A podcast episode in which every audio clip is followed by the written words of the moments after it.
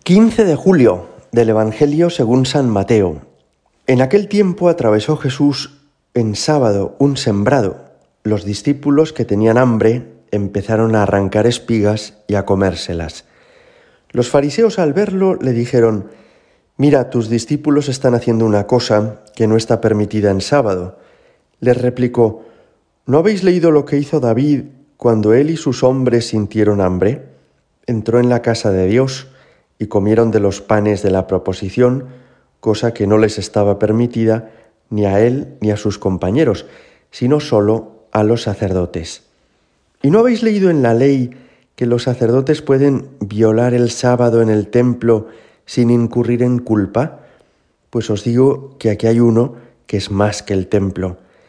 Si comprendierais lo que significa quiero misericordia y no sacrificio, no condenaríais a los inocentes, porque el Hijo del Hombre es Señor del sábado. Palabra del Señor. En los últimos años el Papa Francisco está repitiendo que hay un peligro entre los creyentes de rigidez. ¿Y a qué llama él la rigidez?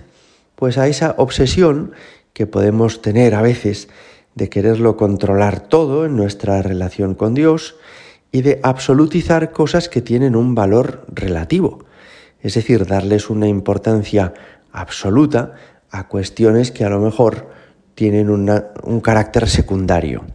Esto es lo que les pasaba a los fariseos en la época de Jesús. Expresaban su religiosidad, su deseo de amar a Dios, con varias instituciones que se hicieron tradicionales. Por ejemplo, la institución del templo, que había sido construida en Jerusalén y donde todos los israelitas tenían que ir a presentar sus sacrificios. Ciertamente, el templo era un lugar donde ellos consideraban que habitaba la gloria de Dios y un lugar sagrado, podríamos decir. Pero cuando Jesucristo entra en el templo, es más importante el que entra en el templo que el propio templo, porque si el templo albergaba la gloria de Dios, Jesucristo es Él mismo, Dios, presente en ese templo.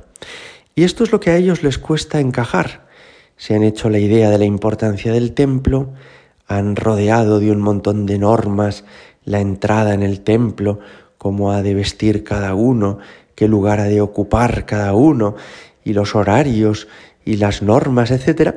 Y entonces no se dan cuenta de que Jesús, al entrar en el templo, tiene todavía más grandeza e importancia que el propio templo. Y les va a irritar cuando Jesús les diga Destruid este templo, refiriéndose a su propio cuerpo, y yo lo reconstruiré en tres días.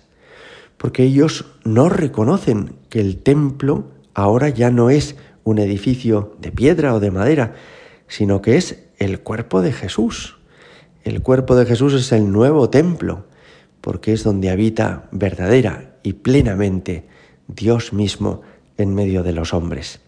Y lo mismo le sucede con otras instituciones religiosas de su época. Por ejemplo, el sábado. Para nosotros es incomprensible la importancia que tenía el sábado para los judíos en aquella época. El sábado no solamente tenían que rezar, sino que además se les prohibía hacer todo género de trabajo, pero hasta detalles minuciosos que nos sorprenderían mucho. Por ejemplo, la prohibición de tocar un instrumento musical o la prohibición, y esto se mantiene en la actualidad, de apretar el botón del ascensor para que suba de un piso a otro. A ellos les parece que el sábado, para cumplirlo estrictamente, para cumplirlo verdaderamente, les exige no hacer absolutamente nada.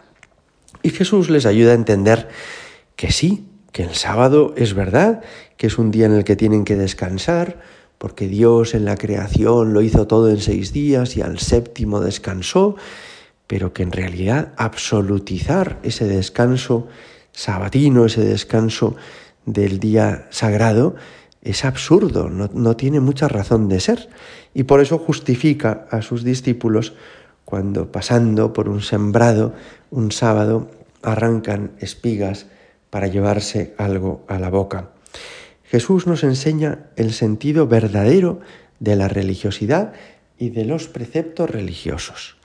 Y todos los preceptos, que tienen importancia y que tienen valor, sin embargo, al lado de Jesucristo palidece su importancia y su trascendencia. Jesucristo es Señor del sábado, Jesucristo es Señor del templo. Hoy le podemos pedir al Señor eso que nos aconseja el Papa Francisco, y es que seamos fieles al Señor, que seamos mujeres, hombres profundamente religiosos, pero no rígidos, no personas esclerotizadas en una especie de normativa y de casuística que desciende a todos los detalles y que se vuelve tan estricta que es insoportable vivir con personas así. Hoy le pedimos al Señor que nos ayude a ser profundamente religiosos, pero de verdad. Es decir, a no fijarnos en tres, cuatro, cinco asuntos en los que estamos obsesionados para después olvidar las cosas que de verdad a Dios le importan, como son nuestra sinceridad con Él, la oración como expresión del amor a Él, la caridad con el prójimo, la limosna con el necesitado, la vivencia de la justicia. Hoy le pedimos en el fondo al Señor que nos ayude a vivir nuestra religiosidad con autenticidad. De esto se trata, ¿verdad? De no tener una apariencia religiosa, eso les pasaba a los fariseos, sino un corazón profundamente unido a Dios, una persona, un estilo de vida que sea verdaderamente un beneficio para todos nuestros hermanos, para todas las personas que Dios ha puesto a nuestro lado. Gloria al Padre y al Hijo y al Espíritu Santo, como era en el principio, ahora y siempre, y por los siglos de los siglos. Amén.